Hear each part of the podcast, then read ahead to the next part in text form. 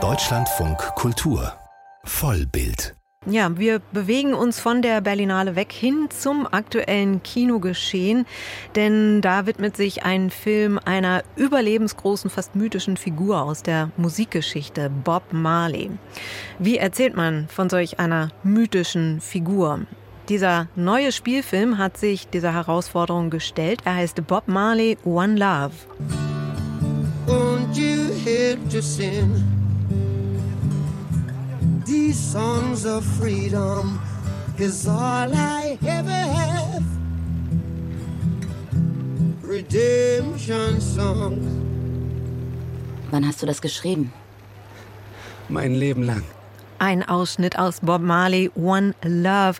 Ja, ein Biopic, das die Geschichte von Bob Marley erzählt, aber nicht von der Wiege bis zum Tod, sondern sich in großen Teilen auf die Jahre 1976 bis 78 konzentriert. Das waren nämlich zentrale Jahre im Leben und in der Karriere von Bob Marley.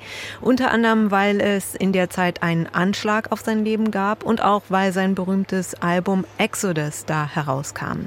Regie geführt bei Bob Marley One Love hat Reginald Marcus Green, der Regisseur von King Richard. Ein Film über den Vater von den Tennisspielerinnen Venus und Serena Williams. Auch ein Regisseur, der, wie ich finde, sehr gut Intimität ins Leben von so übergroßen Figuren bringen kann. Ich habe mit Ronaldo Marcus Green gesprochen und ihn eingangs zu dieser überlebensgroßen Ikone Bob Marley gefragt. Und er hat erzählt, was seine Verbindung zu Bob Marley war, bevor er mit dem Film angefangen hat. You know, I, I, had to go back to the beginning in, in a lot of ways and think about that. You know, my father named me Ronaldo Marcus Green. Ich musste in vielerlei Hinsicht an den Anfang zurückgehen. Mein Vater hat mich Reynaldo Marcus Green benannt, nach Marcus Garvey. Bob Marley hat viele Texte von Marcus Garvey gelesen, dem jamaikanischen Denker und Panafrikanisten, der so wichtig war für die Entstehung der Rastafari-Bewegung. Ich wurde in dem Jahr geboren, in dem Bob starb, 1981. Bobs Lieblingszahl war die 42. Er wohnte in der Oakley Street 42. Für mich gab es all diese Verbindungen, die mich zu diesem Film zogen. Ich bin lange Zeit vor dem Film weggelaufen, aber ich glaube, er hat mich verfolgt. Also habe ich mich gefragt, warum ich und warum jetzt? Und ich glaube, ich habe meine persönliche Verbindung zu der Geschichte gefunden. Was mich zu Bobs Botschaft hingezogen hat, ist seine Musik und diese Botschaft von Einheit, Frieden und Liebe, die hoffentlich die DNA all meiner Filme ist. Ich wollte, dass meine Kinder spüren, wenn sie den Film sehen, dass es da draußen jemanden gibt, der diesen Schmerz und diesen Kampf kanalisiert. Wir alle haben mit Schmerz zu kämpfen, egal wie klein oder wie groß er ist.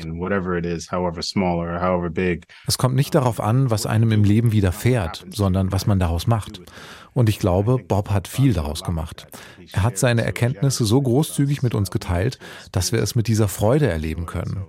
Natürlich ist es unmöglich, in zwei Stunden alles über Bobs Leben zu erzählen, aber wir hoffen, dass wir einen kleinen Einblick geben konnten.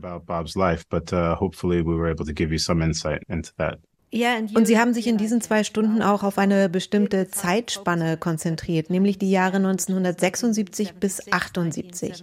Das ist auch die Zeit, in der Bob Marley 1977 sein berühmtes Album Exodus veröffentlichte. Warum genau diese zwei Jahre? Yeah, well, I would say personally and publicly, it was probably the biggest event that happened in Bob's life was the assassination attempt on his life. Ich würde sagen, das größte Ereignis in Bobs Leben war das Attentat auf ihn im Dezember 1976, als Unbekannte in sein Haus eindrangen und unter anderem ihn und seine Frau Rita verletzten. Von diesem Moment an war er für immer verändert. Ich wollte verstehen, was sich in ihm verändert hat und wie er die Musik als Mittel genutzt hat, um damit umzugehen. Wie Sie sagten, er schuf Exodus, wahrscheinlich eines der großartigsten Alben des 20. Jahrhunderts. Und er schuf auch Kaya in dieser Zeit. Es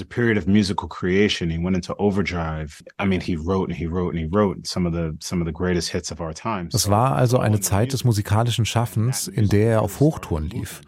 Mit dieser Musik hat er wirklich eine Bewegung ausgelöst. Er wurde vom reinen Musiker zum Revolutionär, zu jemandem, der in alle Ecken der Welt kam. In Jamaika war er schon vorher groß, aber der Rest der Welt kannte ihn vor Exodus nicht. Und obendrein wurde er natürlich krank, bekam Krebs. Er hatte nicht viel Zeit zu verlieren. Er nutzte diese Zeit, um seine Botschaft mit der Welt zu teilen. Deswegen haben wir dieses Zeitfenster gewählt. Exodus ist auch das Album, das jeder kennt. Es ist riesig. Aber Bob Marley hat natürlich auch vorher viel Musik gemacht. Musik, die anders klang, angefangen beim Ska und Rocksteady. Ihr Film ist auch eine Art Ode an die jamaikanische Kultur. Zum Beispiel hat Muta Baruka eine Rolle im Film, der Dub-Poet, der für viele Jamaikaner eine Legende ist. Es gibt viele kleine Hommagen wie diese. Warum waren diese kleinen Ehrerbietungen wichtig für Sie? Yeah, I mean, look, this is their story, not our story, uh, and that's how I approach all of my filmmaking. Naja, es ist ihre Geschichte, die jamaikanische und nicht unsere Geschichte. Und so gehe ich an mein Filmemachen heran. Es geht darum, zuzuhören. Muta war so großartig. Er trägt keine Schuhe. Am Set ist er immer barfuß aufgetaucht. Seine Füße sind immer auf dem Boden, buchstäblich. Und dann gibt es noch all diese kleinen Details. Ich hoffe, man spürt die Liebe im Film. Und ich hoffe, dass das Publikum mehr herausfinden will und auch andere Alben von Bob Marley Marley hört. And what did he? What were the albums before then? And what were the albums after that? And such an enigma and a mysticism about him. Er ist so eine mystische Figur. Wir wollten einen kleinen Einblick geben, wie es war, mit ihm im Proberaum zu sein, wie es war, wenn er Musik machte, wer er als Mensch war, als Vater, als Ehemann. Neville Garrick was a huge part of this film um, and made sure that we did it right. They were like on top of us. I had grip guys on the grip truck like, no, no, Bob wouldn't say it like that. I mean, Neville Garrick, der viele der Alben entworfen hat, war ein wichtiger Teil des Films. Auf dem Wagen mit dem Equipment gab es Leute, die sagten, nein, nein, so würde Bob das nicht sagen. Es gab keinen Mangel an Leuten, die uns korrigierten, wenn wir uns in der Sprache oder im Dialekt geirrt hatten. Es hat viel Spaß gemacht, in diesem Umfeld zu arbeiten. And, uh, it was so much fun working in, in those environments. Also Diese künstlerisch kreative Zeit von Bob Marley war ja auch politisch eine wichtige Zeit in Jamaika. Die Jahre 1976 bis zu den blutigen Wahlen 1980. Auch die CIA begann, Premierminister Michael Manley zu beobachten, weil die USA befürchteten, dass Jamaika ein weiteres sozialistisches Land werden könnte. Hin und wieder gibt es im Film Hinweise auf diese politische Zeit, durch Gespräche etwa oder durch Nachrichtenberichte Berichte im Fernsehen. Aber es ist sehr subtil. Wie viel wollten Sie von dem politischen Kontext miterzählen, der ja auch wichtig war für Bob Marley? Yeah, I think, look, the, the general public needs to know that there were two warring factions that were fighting against each other and that Bob was in the middle of it. Ja, ich denke, die Öffentlichkeit muss wissen, dass es zwei Kriegsparteien gab, die gegeneinander kämpften und dass Bob mittendrin war. Es ist sehr schwierig, auf die Feinheiten einzugehen und wo die CIA welche Rolle spielt. Wenn man nicht gerade amerikanische Geschichte oder Weltgeschichte studiert hat, ist es sehr schwierig, die Nuancen von all dem zu verstehen. We needed to make it digestible enough for you to understand that there was political strife happening in the country, there was political turmoil. Wir mussten es also so verdaulich machen, dass man versteht, dass es im Land politische Unruhen gab, dass die Dinge auf dem Siedepunkt waren, so sehr, dass sie versuchten, Bob und Ritas Leben anzugreifen. Und Bob war zwar nicht politisch involviert, aber er stand im Mittelpunkt. Er wurde darum gebeten, beim One Love Peace Concert aufzutreten.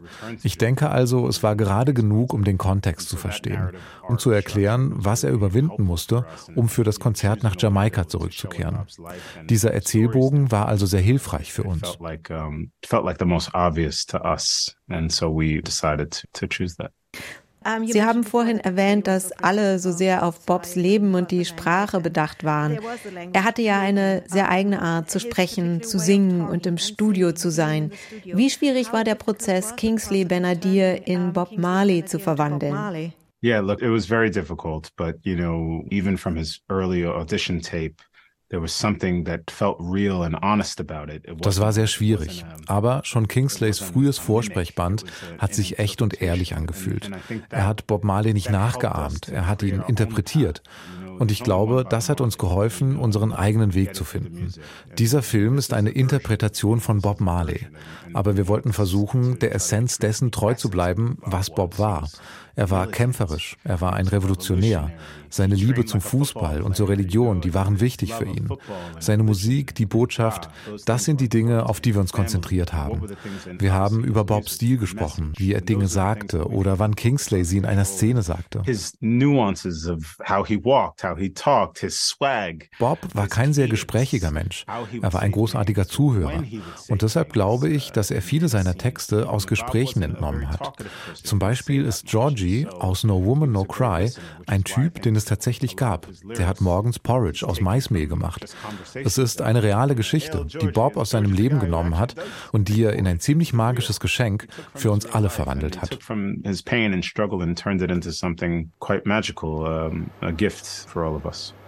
Sagt der Regisseur Rinaldo Marcus Green. Sein Film Bob Marley, One Love, der läuft jetzt im Kino.